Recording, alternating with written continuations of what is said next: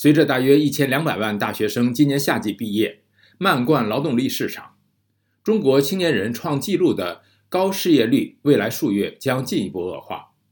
中国国家统计局网站五月十六号公布的数据显示，四月份全国城镇调查失业率为百分之五点二，比上个月下降百分之零点一。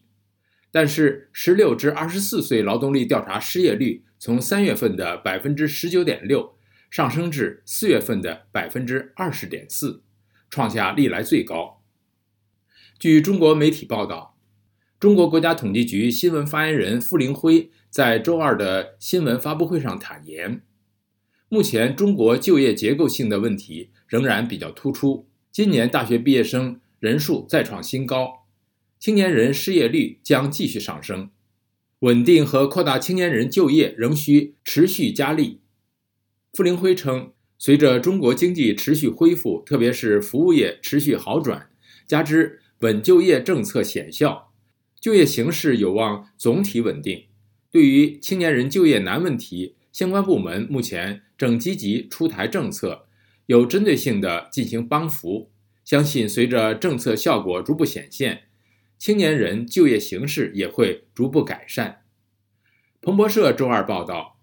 青年人失业率攀升，凸显了即便经济增长从大流行病疫情中反弹，而总体劳工人数下降，但经济仍然难以吸收新的工人。报道援引经济学家的分析说，大学毕业生带来的新的就业压力，今年七月将激增。不过，未受大学教育的青年人的失业率可能是青年人失业率高企的主要原因。报道称，不断高升的失业率增加了青年人中对于自己的就业和社会经济地位的挫败感和苦恼。去年十一月下旬，许多大学生在校园参与针对严厉疫情风控的抗议，而曾广受欢迎的技术和课外培训。以及教育行业的大规模裁员造成机会匮乏，也令许多人感到幻想破灭。报道说，中国的领导人看来很了解青年人失业增加的风险。上个月，中国人力资源和社会保障部部长王小平说：“稳定就业是一个重大政治责任。”报道还表示，中国当局最近几个星期采取了一些措施，试图遏制青年人失业率失控。政府要求国企今年雇佣至少同去年等量的大学毕业生。国务院上个月还公布一项计划，列出扩大招聘和向雇主提供补贴，鼓励雇佣更多毕业生的措施。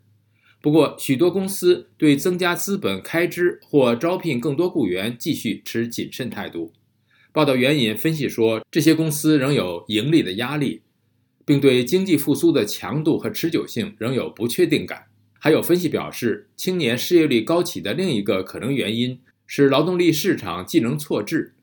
由于中国放弃严厉的清零防疫风控，看来更多的令低端服务业公司受益，而更适合于受过高等教育申请人的工作还是不多。